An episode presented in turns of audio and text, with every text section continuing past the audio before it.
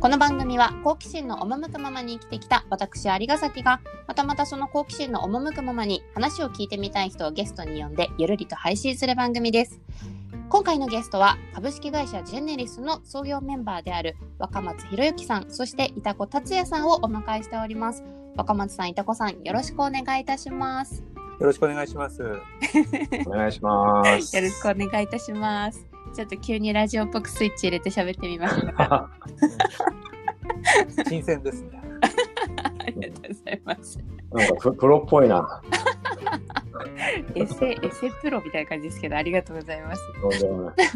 あのまあもともと私いたこさんとあの全くこうえっとジェネリス以外のところのプログラムで、まあ、知り合ったあのなんかきっかけで今回あのこのジェネリスっていう会社を知ってで若松さんともこうご縁をいただいたっていう感じなんですけれども、えっと、実はまだお二人のこともそんなに存じ上げていなくて まああのそもそもこう会計士であるお二人がですねあの、まあ、同じ会計事務所で働いてたっていうのはプロフィールで存じ上げてるんですけれどもそこからどうしてこの二人でジェネリスっていう会社をですね2018年に立ち上げることになったのかちょっとその創業ストーリーをあのお聞きしたいなと思うんですがこれは若松さん板子さん、どちらからお聞きしたらよろしいでしょう？かじゃあまずあの私若松の方からはい。ちょっとはい。経緯を話させていただいたところで、い、ろんなところでいた子さんにこうちょっといろいろツッコミを入れていただくとそんな感じにしたいかなと思います。はい、はい。はい、わかりました。はい。私のあの、まあ、本業というかメインのバックグラウンドは、えっとあのまあ、大学をこう卒業してですねあの公認会計士の取得、えー資格を取得しましてでその後あの監査法人といったところに入りました。で、えっとちょっと大きなあの組織だったんですけども、うん。そこであのたまたまあのいた子さんと同じそのグループ、まあ、監査法人2000人、3000人ぐらいいる所帯だったんですけど、まあ、いろんなその会社の、えー、と監査をするグループがあって、まあ、そこでこうご一緒させていただいて、なんかはい。2、3社ですね、あのたまたまこうチームが一緒で、えっとかれこれ多分6、7年ぐらい一緒にお仕事をさせていただいたという流れです。でう、ん。あの、双子さんも私も、えっと、そのままずっと公認会計士を、まあ、今でもその関連業務はやってるんですけど、はい。ちょうど私があの、えっと、2008年まで13年余りそちらの職場にいたんですが、えっと、ゆくゆくはですね、まあなんかその手に職を得た人間として、まあ、小さくてもこう一人でこうやってみたいなっていうのがやっぱり30代半ばぐらいでこうふつふつふつともともとの気持ちが蘇ってまいりまして、はい。でまあ、当時あの、まあ、小さなこう子供が保育園に通う子供2人がいてで、まあ、はい妻も共働きみたいな、まあ、ちょっと過酷な環境ではあったんですけども。まあやっぱりあの50歳60歳あるいはそのリタイアするときにもうちょっとこういう別の道もやっておけばよかったっていうふうに後悔するかどうかっていうその判断軸の中で、うんまあ、ちょっとこれは後悔するかなとうん思ったことで、あの思い切ってはい一回ゼロベースからスタートチャレンジしたというのが2008年になります。なんかまた大変な時にあれですよねそあのチャレンジされたんですよね2008年っていうとえっ、とリーマンブラザーズ証券が破綻したまさかのタイミングで設立をされたという破綻の日だったんですよね。確かに。まあまさにあそうですね2008年9月15日独立記念日に証券会社が破綻というこれもまたすごいタイミングですよね。あの、なんか非常に大きな組織で、それなりのあの、ポジションにいた人間だったんで、まあ、いきなりこう、ちょっとまたゼロからのスタートで、いきなりこれからリーマンショックだけど大丈夫みたいな、あの、お話をいただきました。まあ、ただですね、あの、もともとあの、監査法人からこう、独立するっていうのが、なんかそのクライアントさんとか、まあ、いわゆるこう、収入をいただけるお客さんを連れて、独立するっていう形式ではなかったもんですから、まあ、もともとあの、ゼロからのスタートってことで腹をくくってたんで、あの、はい。例えば、そこで何かこう、お客さんを引き連れて、えー守らなきゃいけない、あの、不況の中でもお客さんをグリップしていかなきゃいけないとなれば、結構大変だったかなと思うんですが、あの、まあ、そこから1から0から、こう、また、あの、築き上げていけばいいかなと、ちょっとこう、楽観的に考えて、うん。まあ、その後、いろいろな方とのご縁も通じてですね、あの、もう看板が外れて、まあ、個人の、あの、本当に小さな事務所として始めましたんで、もうこれはあの、個人の信用とか、まあ、あの、どんなお仕事でも力を抜かずやるみたいなところを、えー自分なりには意識して、で、その後、こう、10年ぐらい、あの、経ったんですね。あの、まあ、その10年間、いろいろな方々の、その人と人とのつながりに、えー支えられて、これはあの、上の世代の方ももちろんですし、下の、えー若い方々で、あの、ベンチャーとか、こう、スタートアップで、えーご苦労されている方に対して、あの、まあ、僕がこう、会計士っていうその、まあ、あ職のスキルによって貢献できるところをしてきたと。まあ、そこの10年があったもんですから、あの、まあ、こっから先はちょっと自分のやりたいことも、まあ、そろそろ40代も半ばに差し掛かってましたんで、あと、その10年、15年、まあ、真剣に働ける期間がどれぐらいかな、なんて考えたときに、まあ、そろそろこう、やりたいことにこう、フォーカスしていってもいいかなと思ってですね、その時に、あの、何がやりたいかなって考えたんですけど、あのまあ、我々その会計士というのはどちらかというと、人、物、金、いわゆる経営資源でいうと、まあ、お金の調達とか、金融、資本市場の、えーはい。そこに品質保証するみたいな感じの人間だったんで、あの基本的にこう人の部分で、こう人と人とをつなげたり、あの、まあ、いわゆるこう人材をこう、あの、モチベーションを与えるとか、い育成するとか、はそういうのは実は本業ではなかったんですね。ただ、あのまあ、40代超えて、なんかやっぱりすごく人と人とのご縁に支えられて仕事も成り立ってるし、あの、会計士の仕事だけじゃなくていろんなことがそういったところを感じましたんで、あの、ここから先はなんか人と人とをつなげる仕事をしたいな、というのが、ちょうど3年前ぐらいですかね、3年弱ぐらい前、まあ、ジェネリスの取り組みを始めるきっかけになってます。はい。うんまあ、このあたりからちょっとイタコさんとまた出会うんです。ここからイタコさんでにちょっと。ここから僕話しちゃって大丈夫ですかね。はい、お願いいたします。はい。えっと、そういう意味であの僕赤松さんとは本当に東松にいた時8年間僕いたんですけど、はい。もう本当に結構すごいメインの仕事をほぼ一緒にさせていただいていて、で、あの、まあ、若松さんが 4, 4年時上の、まあ、上司だったんですけども、うんはい。あの非常にこうその監査の現場のその管理ですとかあと仕事の仕方とかやっぱりこうすごくあの信頼感がある関係でずっとこうまあ過ごしてきたっていうのがありました。で僕は2006年の秋に、えー、トーマツを辞めてるんですけども、まあはい。8年の間の最後の1年間で結構悩んで、まあ、あのうん海外にずっとあの行きたいっていう、まあ、希望があってですね。で、1年間、その、まあ、チャンスがある、まあ、話をいただいていて、まあ、悩みながらマネージャーをやってたんですけれども、はい。はい。まあそのミルブルクリゾートというそのニュージーランドにあるリゾートに行くことになるんですけれども、まあ、ニュージーランドなんで本当にもうあの会計士の仕事はまず忘れてほしいと。あのええそのホテルマンになって、まずは現場のことをしてほしい。で、加えて、ファイナンスのことについて財務の情報は親会社、日本にある親会社に報告するみたいなロールだったんですね。へえなので、まあ、本当にリセットして、えっ、と、まあ、あの、英語の勉強がメインで、で、加えて、現場のことを、本当に、あの、は、作るところから入っていったので、まあ、レストランやったり、あの、プロショップの店員やったり、レセプショニストやったり、ずっと現場を回るっていう2年ぐらいかけてやったんですね。で、まあ、ホスピタリティの世界で、まあ、いろいろその人とのつながりみたいなところ、まあ、外人も含めたところで学びながら、はい。で、で、あの、ニュージーランドで大学に行った後に、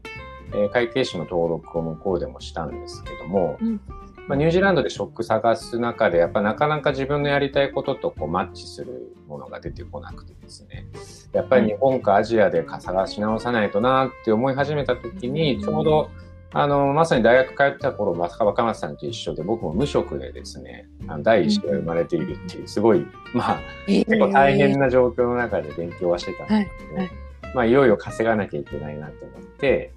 で、ちょうどたまたまその時に前職のそのトーマスの上司がですね、あのシンガポールで駐在してまして、あで、その方がご紹介していただいた会社が、あの、商社の、えー子会社で、えはい。ーしもともとシンガポールの上場の会社なんですけども、えっ、と、まあ、港の運営とかエンジニアリングを、あの、司ってる会社で、10カ国ぐらい展開してて、30社ぐらいを、まあ、あの、連結っていうんですけども、まあ、子会社をまとめて決算をする仕組みがありまして、で、その管理を全般を、まあ、各国のファイナンシャルコントローラーと連絡取りながら、その四半期決算の開示に合わせるっていうロールをやってました。でそれが2年ぐらいですね。でその後、ベンチャーに行きまして、はい。えーとそこではあのヘッドクォーターがシンガポールにあって、で30社ぐらい別の工事業に投資するっていう、まあ、スキームだったんですけども、まあ、それもあの友人からお声掛けがあって、えーその連結をもう最初から作らなきゃいけないので、あのうん。会計ソフトのインプリメンテーションから、えー管理全般実務を全全部やるみたいな、そまあ、ベンチャーなので全部やりますっていうところを4人からの組織でやってやったのが1年と9ヶ月ぐらい。で、その時にですね、すごくやっぱり、あの、決定的な違いが、やっぱりそのベンチャースピリットってところがすごく僕もあ学んでですね、若い人たちと接してるうちに、その起業家たちと接してるうちに、何かこう自分でもまあ10年以上、まあ海外の経経験が積み重なってきてたので、何か日本の会社ないし日本人のために海外でのその活動で、なんかサポートできないことないかなというふうに思ってですね、でそれでまあ独立したのが2017年、まあ、4年前なんですけれども、はいはい。で、ちょうど1年ぐらい経った時に、えっと、その若松さんにですね、えっと、まあ、このジェネリスの話、まあ、それ以前から独立についてはご相談していて、で、独立後にもう一度、まあ、日本に帰った時に、あの、お話を伺ったら、まさにそのジェネリスの構想の話をしていただいて、でもすぐその場でやっぱりすごくいいなと思ったのと、僕もやっぱりこういろんな会社さん経験させていただいて、やっぱりその最後は人なんですよね。そのつながりでやっぱりあのいろんな縁が、縁とタイミングで仕事って出て、できてくるとこもあるし、あとやっぱりそのタイミングでこうどう、その、その人がどう掴むかみたいなポイントがあると思ってて、で、まあその、はい。それを世代を超えてやれるっていう、その面白みがあるなというふうに思いまして、ぜひご一緒させてくださいということで、あのまあ、共同創業とはいえ、まあ、僕は端っこの方で、あの、創業手伝わせていただいてるんですけど、あの、まあ、3年ぐらい経ったというのが今の現状でございます。はい。うんだいぶその付き合いは長いんですけど間はちょっと空いてる時期もあったんですね、という意味では。そうですね。ただやっぱり今こう、あのコロナになって、えっと、実はあの、コロナにななるちょうど1年前ぐらいは、えっと、はいいたこさん、このジェネリスの活動のために、毎月あの来日して、そのオフ会をやってっていうのを繰り返して、結構頻繁に創業してから会ってたんですね。そうですね。そうなんですね。で、ただ、まあ、この1年間は、えっと、まあ、2020年3月以降は、あの、実際にこう、リアルではお会いしてないんですけど、なんか毎日のようにオンラインで会ってるような気がするんいでや、、そうですよね。なんかすごくこう、シームレスな、ボーダーレスでシームレスな環境になったなっていうのをしみじみ感じますけどね。うん、そうそう。えなんかいや、めちゃくちゃ近いですよ。そういう意味では、本当に。毎日、うんあの、 Slack でもやり取りするし、ミーティングも、うんあ、下手すると週に多分、は5回から10回のくらいの、ね、頻度で、うん。ミーティングしてますよ。多い多分ね。結構な頻度で、いやそうです。それぐらい、はい。あのちゃんとやってます。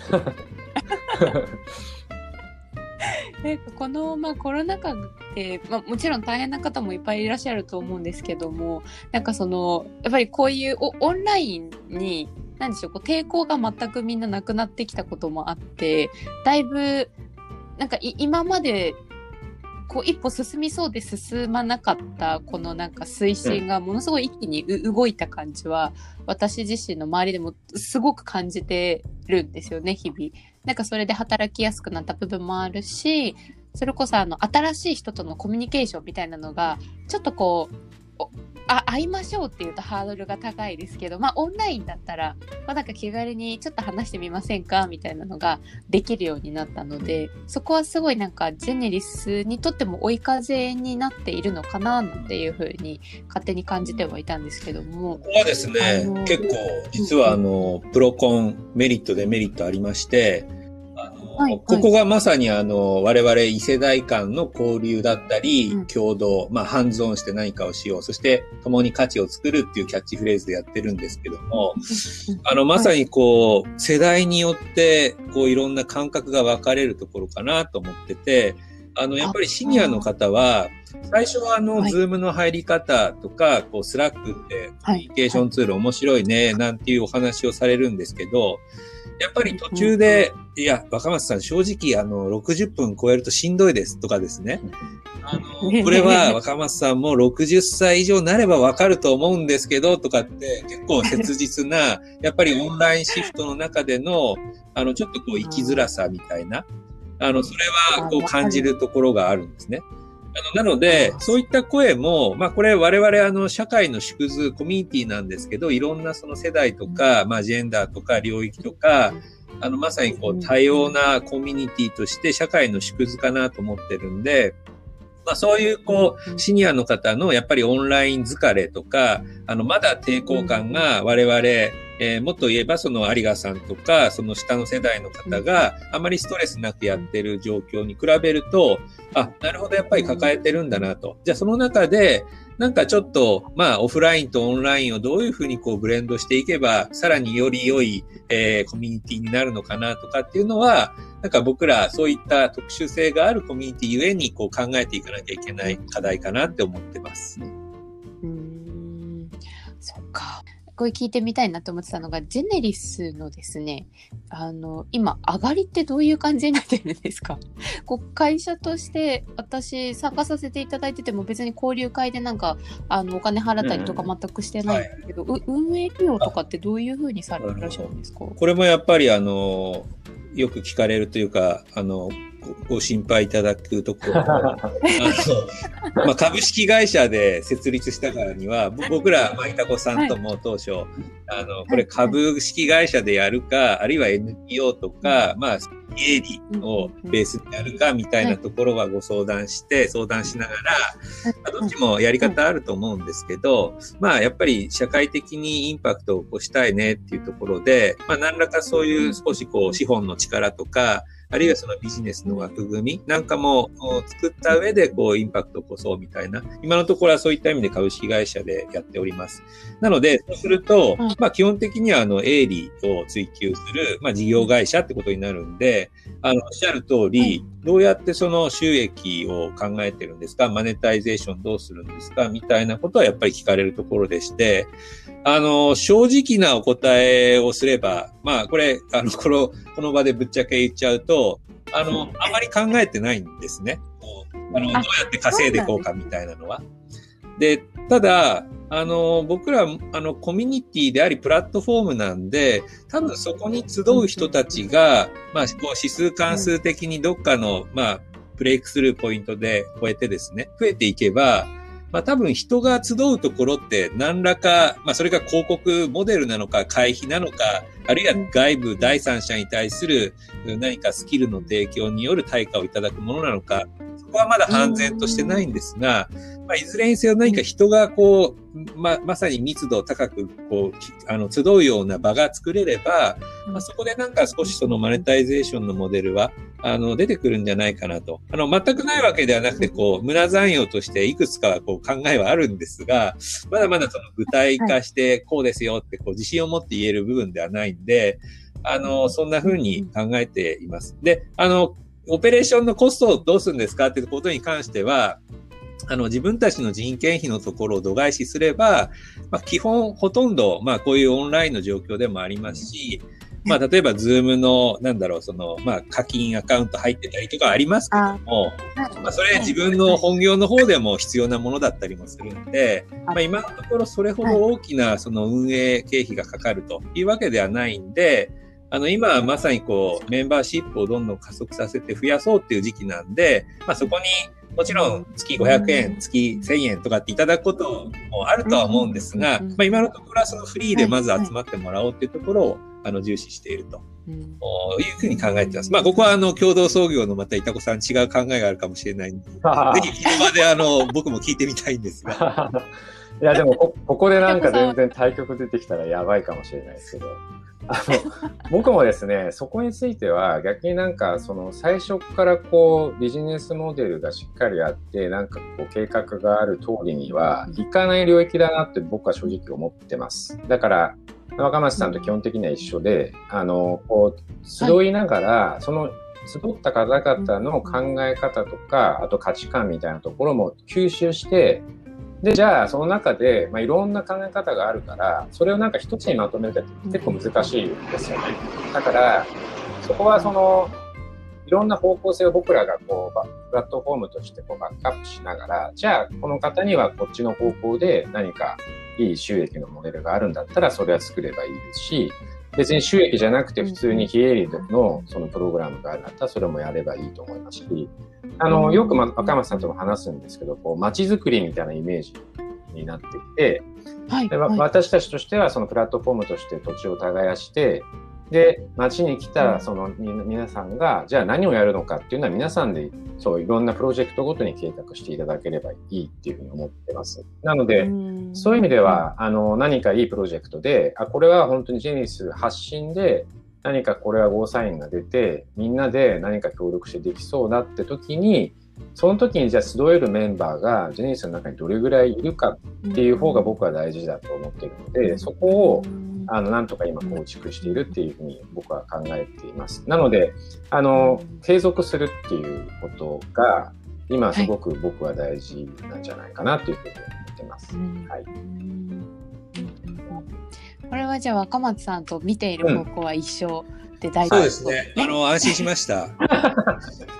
あの、いや、まあ、それは冗談なんですけど、今、あのまさに、あの、言ってもらったように、あの、あ、ありがたいことにおかげさまで、いろいろなその経験値、そして成功も失敗も積み重ねたミドル層、シニア層の方いらっしゃるんで、あの、結構よくこうご提案をいただくんですよ。はい、あの、若松さん、あの、例えば金融サイドの人とかからは、いや、若松さん、これやっぱりジェネリスファンドみたいなのをつけて、そうすると我々シニアは、あの、まあ、技術とか最近のテックにはそれほど詳しくないけど、まあ一応そのお金とかそういった形で若い方々をサポートできるから、そういったまあお金をプールに集めて、そこからこう若い人たちに還元するとか、まあそういうこともできるんじゃないとか、あるいは、やっぱりこれ貴重な人と人とのマッチングプラットフォームなんで、まあいわゆるその人材マッチングみたいな形で、そこで価値が起こるのであれば、まあマッチングフィーをいただいてもいいんじゃないとか、まあそういうこういろいろなセクターのいろいろなご経験のある方、あと若い方で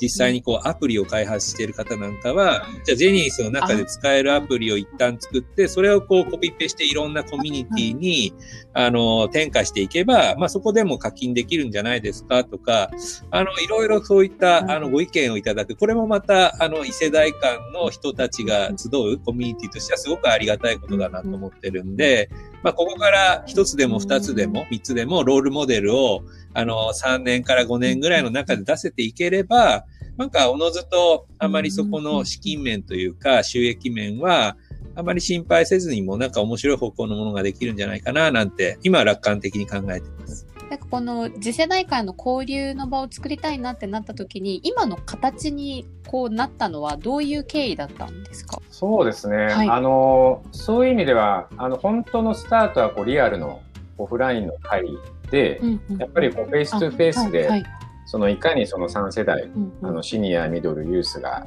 その場に一堂に会して、うん、同じテーブルの上で3世代がディスカッションするっていうところに意味があると思って始めたのがジェニスだったんですよ。だけど仕方なく、当初は本当にあのなんだろうあの、レンタルキッチンスペースとかあの、あるじゃないですか、で、あの、食事も作れるようなところで、はい。はい、まあ、我々別に頻繁にこうなんか、はい、あの、キッチン使って食事を作ったりはしなかったんですけど、あの、忘年会で一度あの、あの、料理をしてくれる人がこうみんなに振る舞うみたいな、そういうイベントだったんですけども、で、なんだろう、その家庭的な雰囲気の中で、あの、最初はまあ本当に10人とか20人ぐらいから、ちょっとこう、夜な夜な、あの、都内のそういったスペースに集まって、あの、世代を超えて話す。まあ、そこの本当にオフラインでの交流。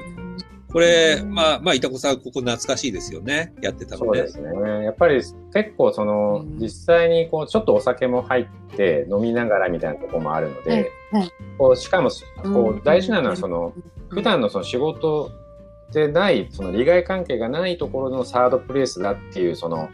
温かさっていうんですかね。こう全然違う空気感の中で3世代が交われるっていうのは多分他にあんまりないのかなっていうのと、あとその赤松さんと僕が結構その、なんだろう、入っていくっていうのは、やっぱり今の段階ではなかなかその皆さんメンバーだけでこうプロジェクトを作って走るにはまだまだ早い段階っていうのもあるし、こうあのよく若松さんとも話すんですけど、はい、その薪をくべるっていうんですかね。その熱量をその維持するためにこう薪をこうくべていかないと動いていかない部分はまだまだあの成長過程にあるっていうふうに思ってますので、まあ、それはやっぱりこう何かその運営側がこうある程度のその場作りとか企画とかあとその分科会、まあ、イベントをやったりとかですね。でその中であのどういうところにその皆さんの興味があってどの世代にどういうイベントがすごく刺さるのかとか、まあ、そういうのも検証実証検証の中の一つだと思いながらやってる部分はあるので私たちのこうあのメンバーの人って別になんかスーパースターがいるわけじゃなくてですねその社会のその縮図としてのそのまあなんだろうその小さいその中なんだけどもそれを試しているっていう部分があるありますので。でそこで逆にうまくいくモデルが出てくるとそれは何かその、今の日本の高齢化社会におけるその社会的なインパクトになるモデルを何か提示できる可能性があるんじゃないかっていうところがあって、まあ、結構それもあるので我々も結構熱量を持ってその毎回毎回の会をある程度は、まあ、あの企画しながら皆さんにご協力いただいてやってるというふうに僕は理解してますね。今のところ年齢として別になんか上限って決めてらっしゃらない感じ上限は特に決めてないですね。あの、そういった意味では加減も決めてないんですけども、あのまあ、うんえー、一番下だと多分高校生の方、えー、まあちょっと高学年だと思いますけど、で、一番上だと、まあ80代で現役でアフリカで経営されてる方、まあ伝説のあの方とかいらっしゃって、で、僕ら、あの、一番最初にやっぱり心配したのは、まあ、これって正直ハードル高いじゃないですか。はい、こう、例えば、20, 20歳の人と、うん、まあ、例えば60歳の人が、いきなりテーブルにリアルでドンと座って、はい、さて話しましょうかって言った時に、まあ、さすがに自分の父親、まあおじ、おじいちゃんぐらいの世代の方で、かつ、初対面の人に、あの、どういうふうな話ができるのかなって、いや、実は心配してました、最初の頃。で、あえて、そういった中でもあえて、我々そのグループ、テーブル割りっていうのを事前に考えるんですけど、必ずユース、ミドル、シニアの3世代の方が必ず同じテーブルに一度に会するように座席割りをあえてするんですね。というのはやっぱりシニアはシニア、ユースはユースで固まると、まあなんとなくこう、その中での同世代の会話に終始しちゃうもんですから、まあ、そこは我々がやりたいところというよりは、まあい、いろんなコミュニティがすでにありますから、やっぱりそこのあえてその世代を2世代、1世代、2世代超えていくっていうところなんで、あのまあそういったグループ割りをしているんですね。あの、これオフラインでこうやってた時ですけども。で、私もこうチラチラやっぱり気になって、なんかもう話が全くこう進まなかったらどうしようかななんてこう横目で見てたりするんですけど、これは今のところ全く心配することがないんだなと思ってまして、あの、皆さんやっぱり共通項を、まあ僕らもな、自己 PR、プロフィールシートで、あの、いろんな人となりのハッシュタグっていうのを、まあ多い人だと50個ぐらい出してもらうんですけど、そうすると、例えば出身地が、まあ、例えば僕九州出身なんですよ。僕東北出身なんですよ。あるいは野球部やってました。あるいは、あの、こういうちょっと商社関係のお仕事してました。みたいな、必ずあの、年は違えども、共通項って、あの、その人に好奇心持って、あの、あのぶつかってって、あの、探せば必ずあるんで、そこからこう起点になって、ああ、君も九州出身なのかとかですね。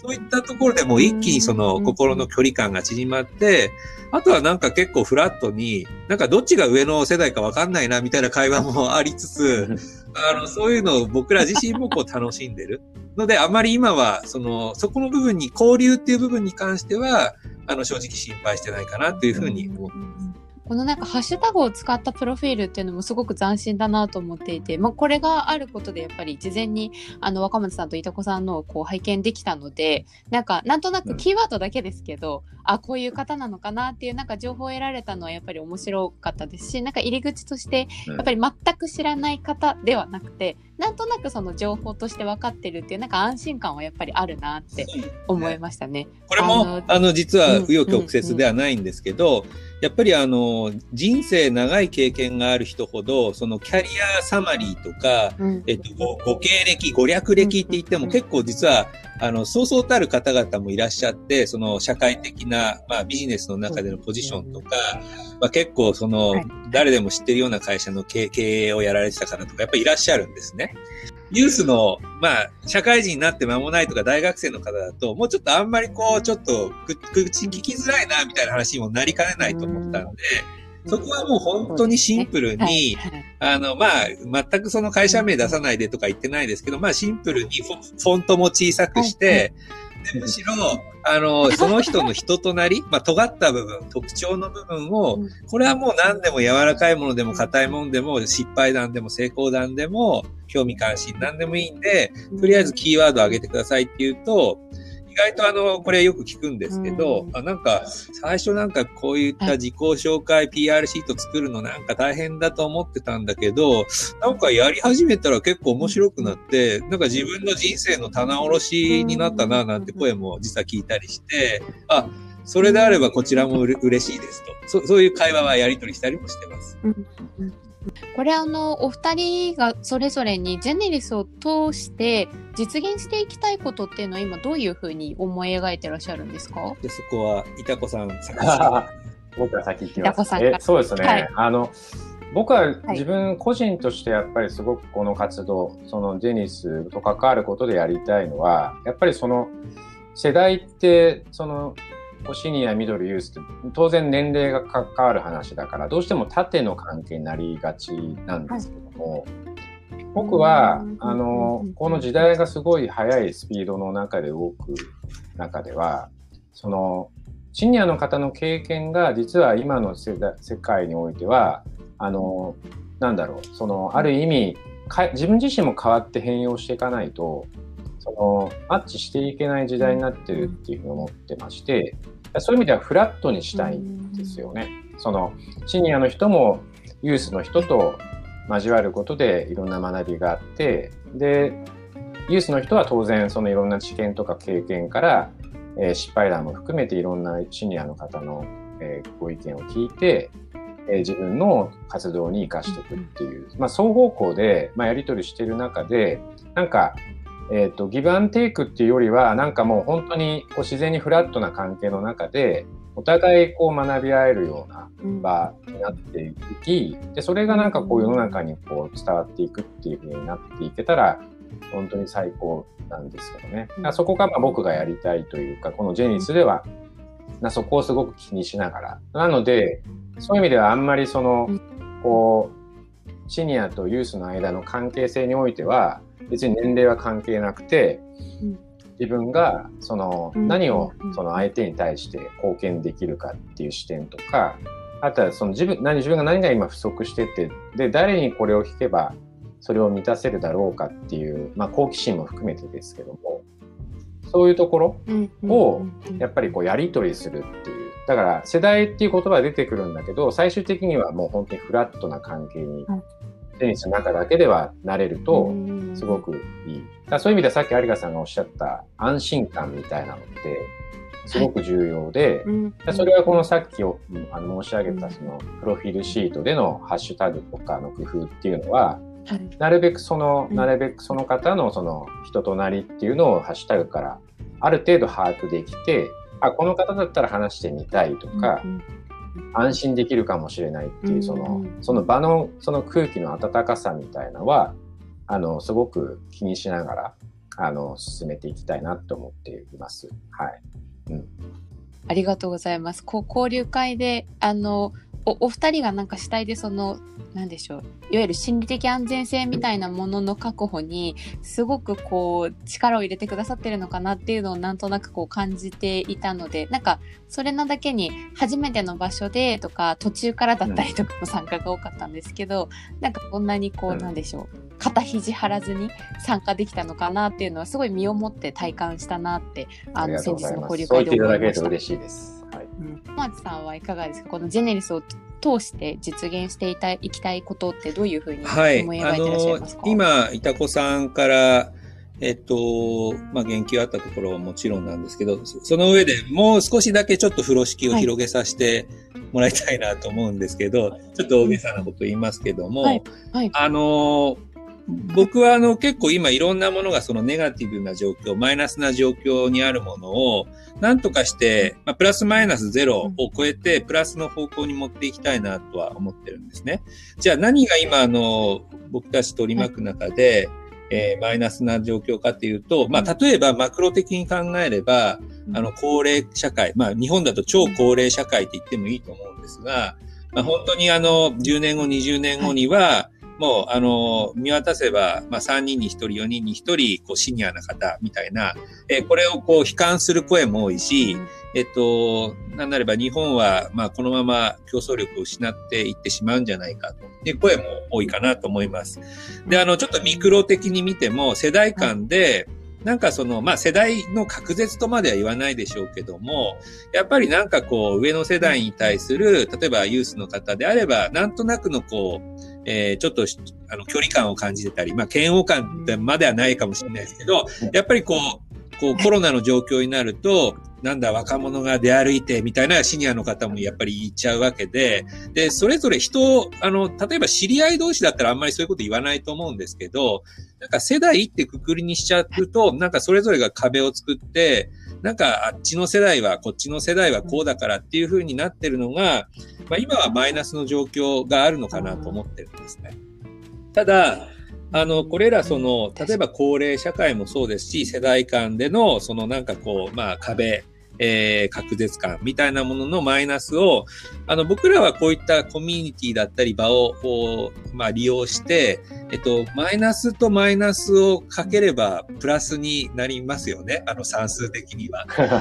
ら、あの、マイナス1とマイナス1をかけても、まあ、プラス1にはなるし、さらに言えば、マイナス1、今、例えば世代で言うと全然違う、こう、ベクトルの方を向いてるのを、まあ、なんか同じ場に入れて、まあ、マイナス2とマイナス2とマイナス2をかければ8になるとかですね。まあ、そういったことをちょっとイメージとしてはやっていきたいなと思うんですね。で、これがもしできれば、案外、えっと、これ日本の社会だと僕はまだできると思ってて、やっぱりなんだかんだ言っても若い人と話してでも、結構やっぱりそれなりにこう、上の世代を敬う心もあるし、で、えっと、上の世代の方は、やっぱり次世代に対して何かこう手を差し伸べてあげたいとか、やり残した感っていうのが結構あって、あの、まだまだここは僕は期待は持ってまして、これが実現できれば、実はその超高齢社会で日本はすごくディスアドバンテージだと言われてますけど、あの、ここからいろんなこう仕組みだったり、いろんなロールモデルが出てくれば、あ、日本のこういう異世代間のつながりってなかなかいいよねと。世界の中でも、なんか日本モデルみたいな、しっかりこう、あの、シニアとユースが、こう、いろんなものを交換し合って、あ、価値を作り出してる。やっぱこれは、我々も認めていかない、見習っていかなきゃいけないなっていうような、まあちょっと大げさに言えば、まあ、そういった、あの、異質なものをきちんと受容して、異なる価値観でも、一旦は飲み込んだ上で、あ、なるほど、そういう見方もあるよね。はい、まあでもね、こういう考え方もあるんだよ、みたいな、そういうこうやり取りをしていくことに対して何かこう、あの期待を、あの社会がこう変わっていけばいいなと思いますし、あの、世の中こう、例えばいろんなこう学習塾とか、すごくいい場所にあまたあるじゃないですか。はい。で、あそこっていうのはあの若い、あのね、はい、小さなお子さんたちが集う場ですけど、まあ、ああいったところが、あの、例えば日中活用、もしこう回ってないようなところがあんまり人を使わない箱があるのであれば、そこにまさにこう、シニアの方が来て、ユースの方と集いながら、日本中至るところで、いわゆるこう、学習塾のような場で異世代間交流、異世代間競争がしあの自然に起こるみたいな。そうすると日本全体にそれが広がるみたいな。まあそういう世界になれば、あなんか我々やってきたことも少し意味があるのかななんて。まあこれが5年かかるか10年かかるかね、50年かかって実現できないかわかりませんけども、まあ一応そういうこう なんか期待感、あの夢を持ってるといったところになります。うん、ありがとうございます。ちょうどこうなんか SDGs っていう言葉もだいぶ普及してきた中で分断から共同へみたいなキーワードってよく聞くなって思うんですけど、じゃあそれを具体的にどういうふうにこう企業レベルとかではなくて、あの本当に家庭レベルとか地域レベルでどうやってやっていくんだってところのロールモデルって多分いいろんなところで今みんな模索中なんだろうなとは思うんですけどなんかその地域とかにも限らず、それこそあのいたこさん今海外にいらっしゃってで日本にいるでさらに次世代間っていうなんか本当になんかこう壁のない中でのいいろんな形での交流を模索してるっていうのって多分ジェネリスならではかなと思うのでなんかこれがどういうふうに今後発展していくのかってものすごく個人としても興味があるしなんかそこに何でしょうこう自分も当事者として関わっていきたいなっていうふうには思っているんですが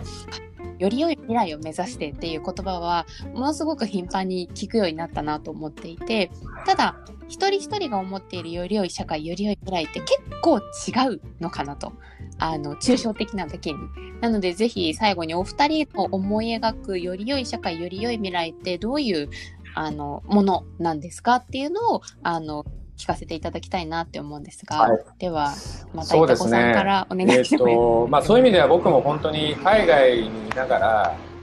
えー、日本をこうとの皆さんとのこう関係性をつないできてるっていう意味でもう本当に、まあ、14年丸14年になってるんですけども、まあ、そういう意味ではそのこ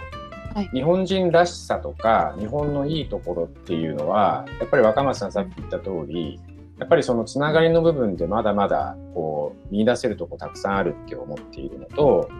で、それは別にその日本にいなきゃできないっていうわけじゃないと思うんですね。で特にこのオンラインがすごい加速しているこの時代で、まあ、僕みたいに海外にいる日本人の人ってたくさんいるわけなんで、何かそういうところまで、その、今は日本のジェネリスですけど、グローバルなジェネリスみたいなのもゆくゆくはやりたいなっていう。で、そのより良い社会っていう意味では、やっぱりその、まあ、分断っていう意味ではその、はい、まあ、国のを超えてとか、まあ、ボーダーを超えてとか人種の問題とかいろいろあると思うんですけど、うん、まあ、そういうのは結局そのコミュニケーションがどういうふうに取れてるかによって個々人で解決できる部分はあると思ってるんですね。だからやっぱりそういうそのつながりで、そのそういう壁を越えていけるその世の中まあ、オンラインを使ってどうやって信頼感のある、え関係性を作れるかとか、その上で、え皆さんが、え何か自分のやりたいことをもう全然国とか国境か人種も関係なくあのできる世界っていうのがあのやっぱりすごく、あの僕は夢があるなと思うし、まあ、そこまで行くにはすごい時間がかかるかもしれないですけど、まあ、ジェニスの活動を通じて今は日本人がメインの活動なんですけど、まあ、それをどうやってその違うあの英語を喋る人たちとどうつながるかとかですね、言語関係なく、多分あの技術がもう少しあの発展してくると、まあ、自動翻訳とかできる時代になると思うので、まあ、そうするとなおさらそういうことが可能になると思うので、はい、まずはその仕組みとかモデルですよね、その世代をどうやって超えていくのかってところを日本でしっかり実証実験して、うん、であのボーダーレスなその人のつながりっていうのができる社会、まあ、そういうのが僕としてはすごく望ましいし楽しいだろうなっていうふうに思います。そうですね。あの今、はい、あの、いたこさんが言ってくれたこととほぼ同じになっちゃうんですけど、やっぱりあの、我々こう、だんだん長く生きてくると、えっと、まあ、これは年にあんまり関係ないかもしれないですけど、やっぱりこう、いろんなものを背負って、まあ、時にこう、少し壁を作りながら、まあ、少しこもりながら、まあ、それでもこう、前に進もうと思って、こう、歩んでるのかなと、いろいろなこう、苦労も含めてですね。で、それはやっぱり一人でなかなかそういう歩みを進めることって結構しんどいなと。まあこういう特にコロナみたいな状況になると、まあさらに人と人とが繋がってることがこれほど実は自分にとって、えー、心の支えになってたのか、あるいはモチベーションになってたのかっていうのを、まあ感じましたんで、あの、これをやっぱりなんかこう、まあ、我々コミュニティでありサードプレイスっていうふうに思ってますから、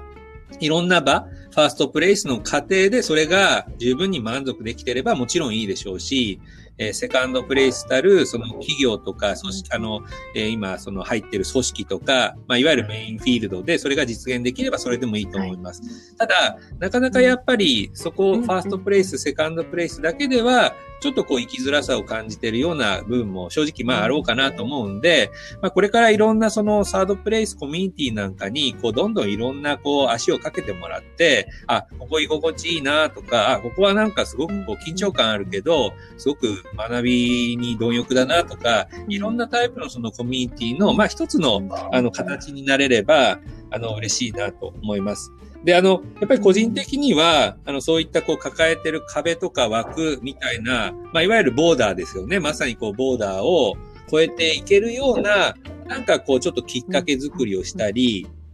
あるいはその、まあ、個人で言えば、あの、まあ、最後、個人的な欲求になっちゃうんですけど、あの、僕がこういった取り組みをした本当の意味での、まああんまりオフィシャルには言ってないモチベーションなんですが、あの自分が、えっと、60歳、まあ65歳ぐらいになった時に、年関係なくフラットに、あの20歳の人とか10代の人なんかと、あの、フラットな関係で、なんか一緒にこう、あの、汗水かいて、ハンズオンでやりたいなと。実はそういう欲求も、あの、秘めてまして、で、それを実現するためには、自分が、まずはやってみないといけない。自分がその中心軸として、まあ、ハブになっていかなきゃいけない。まあ、そういったこともあってやるんで、なんか一人一人が、そういうチャレンジをできる。なんかそういう世の中、あの、それは僕の場合はそういう欲求だったんですけど、また別の人であれば違う欲求があると思うんで、なんかその欲求とかその、まあ、モチベーションに自由にチャレンジできるような、あの、そういうこう、社会だったり、そういうこう、生き方ができると、まあ、いい世の中になるのかな、なんて、あの、今はそう思ってます。うんうんありがとうございます。いとこさんもおっしゃってましたもんね、やりたいことがあのできる社会で、まあ、若松さんの言葉を借りると欲求を、まあ、人によってチャレンジしたいとか、まあ、いろんな欲求があると思うんですけど、まあ、それをこう叶えられる実現できる社会っていうのってすごく私も素敵だなって思うしなんかその実現をあの未来につなげていきたいなっていう思いがすごくあるので、まあ、何年後になるかわかんないですけれどもなんか個人的にもこうジェネリスを通してなんかこう次世代に残せたらなっていうふうには思うのでちょっと引き続き一緒になんか可能性を探っていけたら嬉しいなというふうに思います。ありがとうございました。あのちょっと長い時間になってしまって申し訳なかったです。あ りざいました。ということで本日のゲストはジェネリスの、えー、創業メンバーである若松博之さんと、えー、板子達也さんにゲストをお迎えいたしました。えー、若松さん、板子さん、本日ありがとうございました。ありがとうございました。